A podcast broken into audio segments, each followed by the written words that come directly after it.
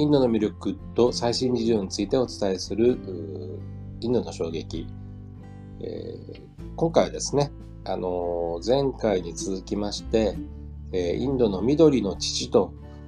いうことで、え日印関係の大事なお話をですね、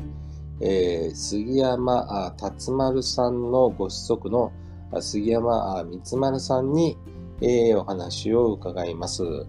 えー、三つ丸さんと呼ばせていただきますが、あ三つ丸さんよろしくお願いします。あはい、よろしくお願いします。ではもうあの、えっ、ー、と、前回の続きですので、はい、よろしくお願いいたします。はい、わかりました。ありがとうございます。えっと、この前、えー、お話しさせていただいたことをざっとですね、あの、まずちょっとお伝えしたいと思いますけども、えー、まず僕が物心ついた頃には、ガンジーの弟子たちが毎年のように泊まりに来ていたというお話をさせていただきまして、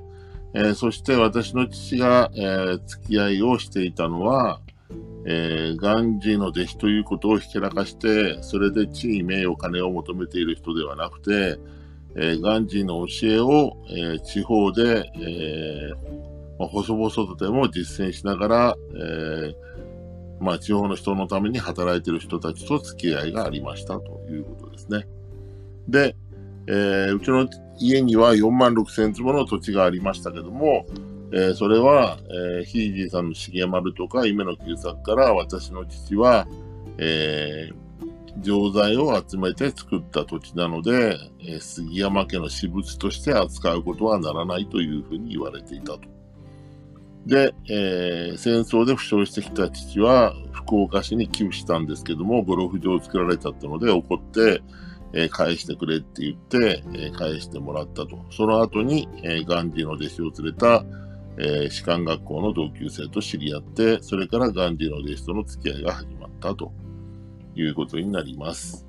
で、え、なんでうちの家にそういう話が、え、まあ、庶民のためにとかいう話ができたのかということになりますと、まあ、アジアの、えー、植民地の方のためにっていう話ができたのかと言いますと、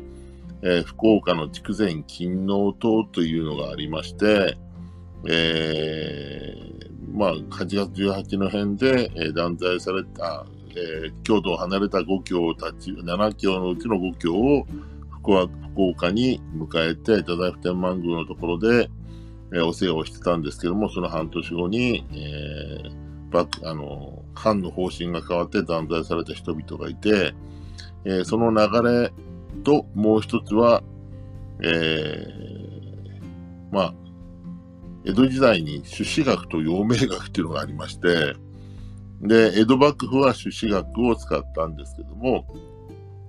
えー、例えば徳川吉宗なんかは、え、朱子学では全体が良くならないということで、陽明学を採用するようになったりとかします。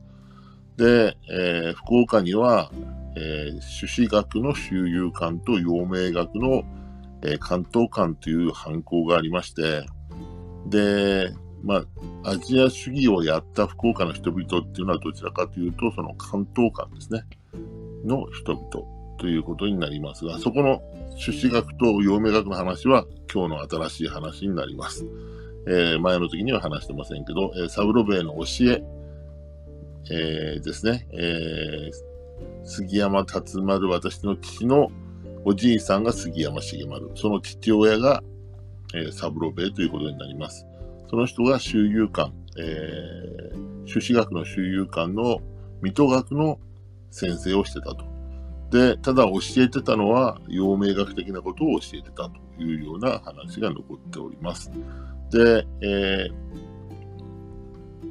えー、と、LINE の方には載させていただいてるんですけども、えー、杉山重丸は杉山三郎兵衛の長男で、えー、当然3歳の頃から、えー、師匠五教を所読させられて、もう15歳の頃には、ルソーの民薬論を読んでて、えー、地域の小学校の代表教員をしてたという話がありますので、えー、相当勉強させられたと。で、重丸は、えー、この前もちょっと話したかもしれませんけど、伊藤博文を、が、えー、まあ、え、明治維新になって庶民が幸せにならない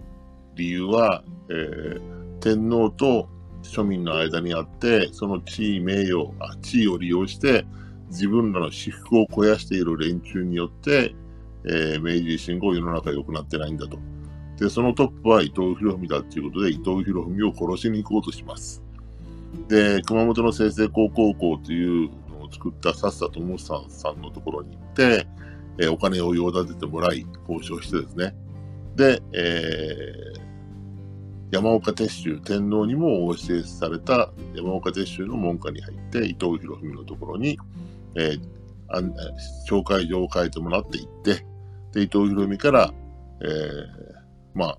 説諭されて、要は説教されて、で、お前、日本のためにもっと頑張って働けこんなことせんでっていうことで、で、えー、野に下って、もうこれからテロテロ的なものをやめようということで、えー、乗ったんですけども、まあそういうふうにして、えー、野に下った後に、まあアジア主義の仲間たちと知り合って、えー、アジアの独立運動を、えー、支援していくという形になります。で、えー、日本政府は、えー、富国強兵で、まあ、軍隊を持って、で、西洋列強と同じように植民地を持つような国になれば、えー、日本は西洋列強からやられないんじゃないかというふうに思ってましたけども、アジア主義の人々というのは、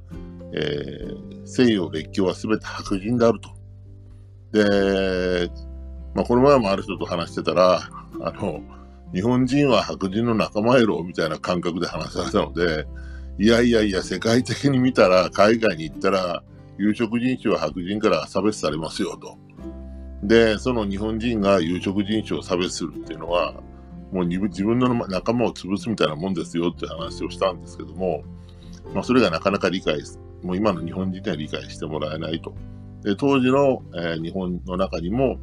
えー、強くなれば白人は日本人を仲間としてくれるというふうに思ってた人もいましたということで、えー、しかしアジア主義の人々は、えー、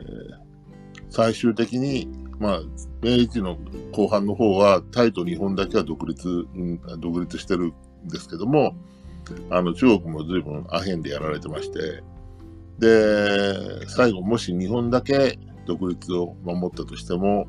最後は、えー、白人たちが話し合って日本を攻めてくるだろうと。で、そうならないためには、アジア、アフリカの地域と連携すべきだと。だからアジア、アフリカの独立運動を支援すべきだということで活動をしていたのがアジア主義の人々ということで、まあ、富国強兵の人々とアジア主義の人々と、まあ、車の両輪でその両方があったから日本の独立を守れたんではないかなというふうに思ってます。で、えー、例えば犬飼剛なんかは、あの、当然、えー、政府の中にも入ってる人間ですけども、アジア主義の人々と協力しながら、例えば、えー、孫文が辛亥革命に成功する前は日本政府は、えー、いい顔してませんでした。で、辛亥革命に成功すると、えー、孫文を国賓、もしくは準国賓として迎えます。で、その後また中国で遠征外に負けると、今度は入国を拒否します。っていうような対応を日本政府はしております。それからインドのラースビハリ・ボースにつきましても、えっ、と、あれですね、えー、ノーベル文学賞を取れ取った、えーと、タゴールの老いということで、えー、まあ、嘘をついて日本に逃げてくるんですけども、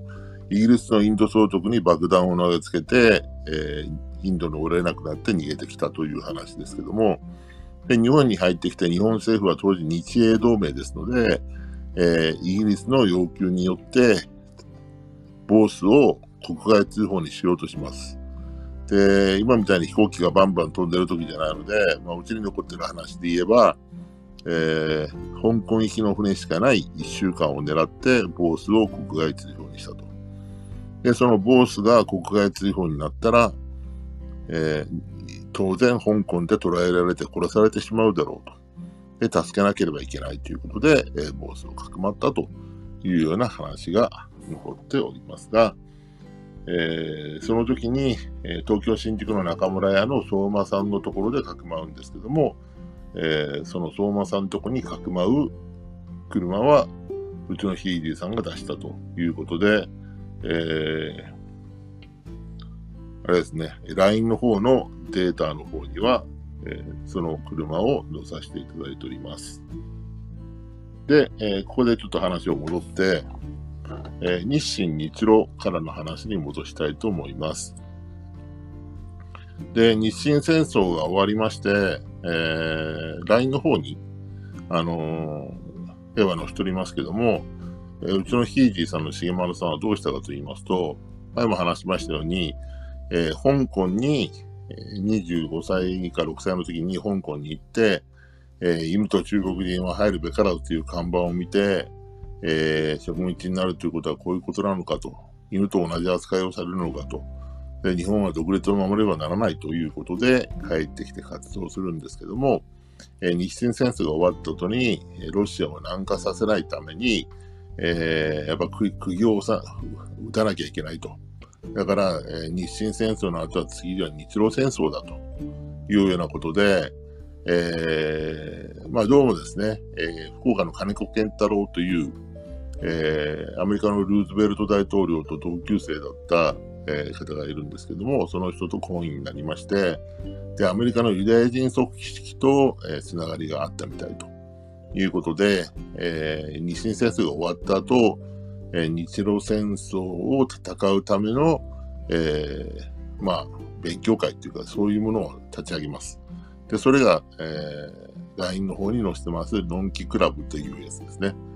で、そのノンキクラブで立ち上げながら日露戦争の準備をしていくということで、えー、アメリカのユダヤ人の JP モルガンの方に、えー、つながりを持ってたというふうに言われております。で、日本でできた、えー、日本工業銀行っていうのがあるんですけども、それも金子健太郎と組んで、えー、JP モルガンと交渉して作ろうとしたというふうに言われてまして、えー、うちのあの福岡県立図書館の資料の中に、えー、昭和17年の、えー、金子健太郎の即記録、えー、インタビューして、それを即記録として残したのが残ってまして、えー、それには、えー、当時ですね、えー、農業に関する融資は日本あ日本官業銀行ですね。それから商業にする融資は日本銀行が行ってましたけども、肝心の鉱工業に関する融資は、えー、主にやる銀行がなかったと。だから、えー、鉱工業をやる人は、日本銀行から借りても、日本官業銀行から借りても、高い利子を払わされ払わされてたと。それでは、さっき言いました富国強兵で、えー、食産工業を、えー、作ることはなかなかできないので、えー、金利の安い鉱工業に特化した銀行を作らなければいけないということで、えー、金子健太郎と図りまして、日本工業銀行を作ると。で、その金は JP モルガンに出してもらうんだということで、単身で、えー、交渉に行ったという話が残ってまして、えー、で、そこで知り合ったのが、作家の星新一の、お父さんでの星はじめであるというような形の話が残っております。で、それは、あの、星新一さんの、残された本の中にも書かれているので、どうも本当らしいんですけども、で、えー、まあ、うちに残ってる話で言うと、えー、重丸は満州に、えー、ユダヤ人の国を作るお手伝いをすると。で、当時、えー、ロシアは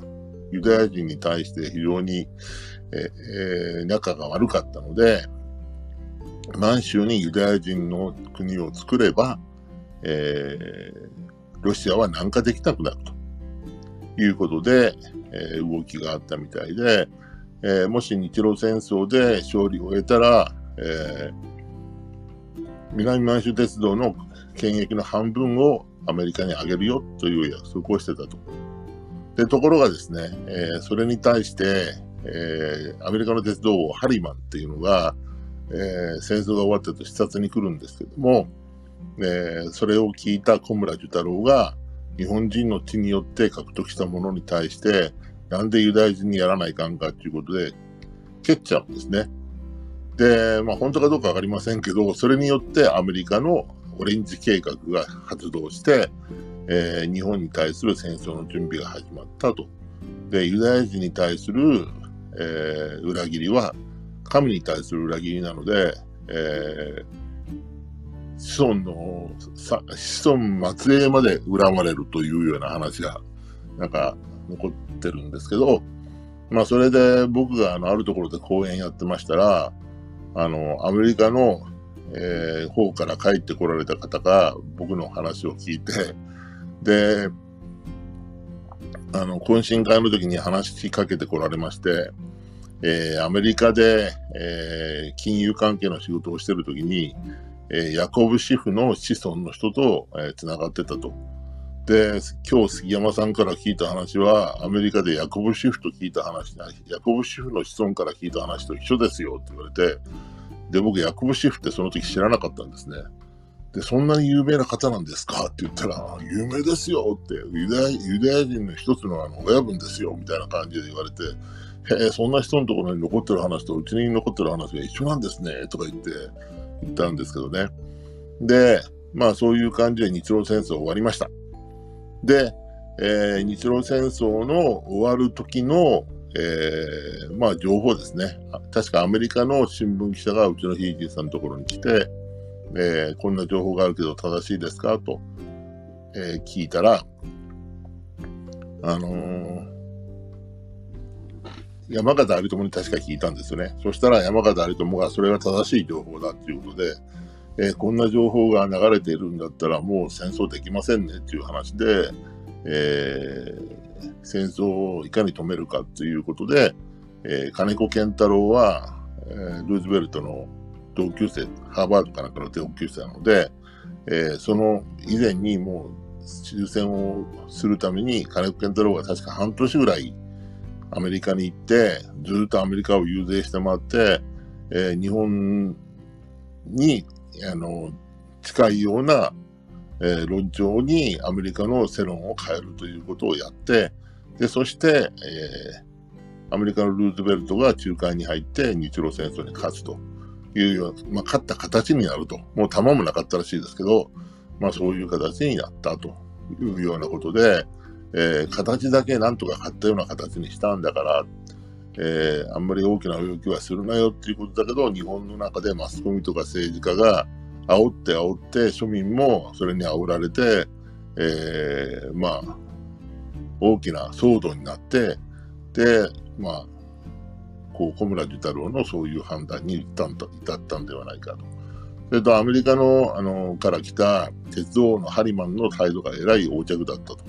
いうような話もなんか聞こえてますけども、まあそういうことで、え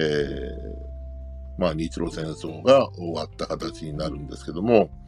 で、日露戦争が終わった段階で、さっき、あの、この前から言ってますように、日本とタイだけで、中国も、え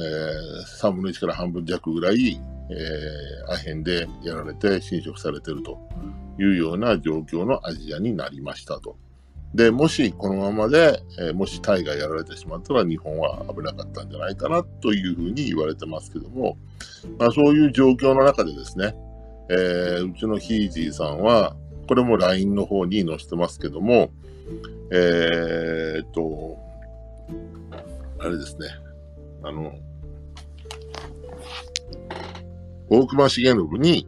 えー、手紙を送ってます。で、えー、その手紙はどういう手紙かというと、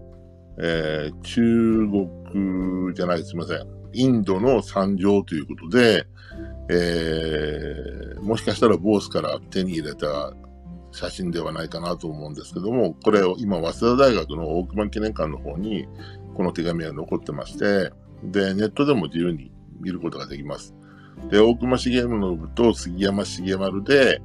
え、検索していただいて、早稲田のその手紙のとこ出ますんで、大正7年のところを、手紙をクリックしてもらえると、その写真が出てきます。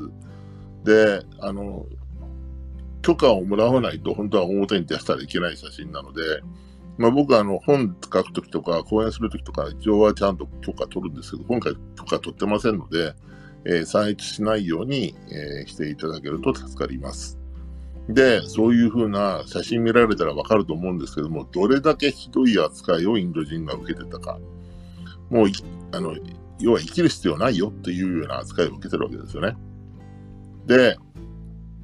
まあそういうふうなアジアの仲間として、インドのこの状態を放っててもいいの？っていうようなことを、まあ一生懸命、えー、政府の中心にいた人々に問いかけてたっていうのが、えー、重丸さんの活動という形になります。で、まあこの頃ですね、あのー、インドがどういう状況だったかっていう話を、あのえっとですね、アシシュ・ナンディさんっていう方がいらっしゃるんですけど、この前の話に出てきた、えー、アメリカのカリフォルニア大学の先生ですね。えー、その先生のおじさんになられて、えー、福岡アジア大賞を取られた方なんですけど、えー、その方が福岡アジア大賞を取られるときにわざわざアメリカのカリフォルニア大学から、えー、その方が、まあ、カリフォルニア大学の先生が福岡に来られました。で、紹介されて、で、アッシュ・ナンディさんと話をしたんですけど、その時にアッシュ・ナンディさんから聞いた話がすごい衝撃だったんですね。で、結構なもう時間になってるんで、えー、その衝撃的な話については次回にまた話したいと思います。という形で、えー、今日はここで終わりたいと思いますが、どうでしょうか、広瀬さん。あありがとうございます。もうなんか、あの、いよいよますますあの次がどんどん聞きたくなる感じになってきましたんで、はい。えっ、ー、と、特にあの今回はあの、えっ、ー、と映像資料もあの共有していただいたので、私も見ながら、あの、あの、理解を進めることができました。えっ、ー、と、またじゃあ、あの、次回、えー、楽しみにしております。どうもありがとうございました。ありがとうございました。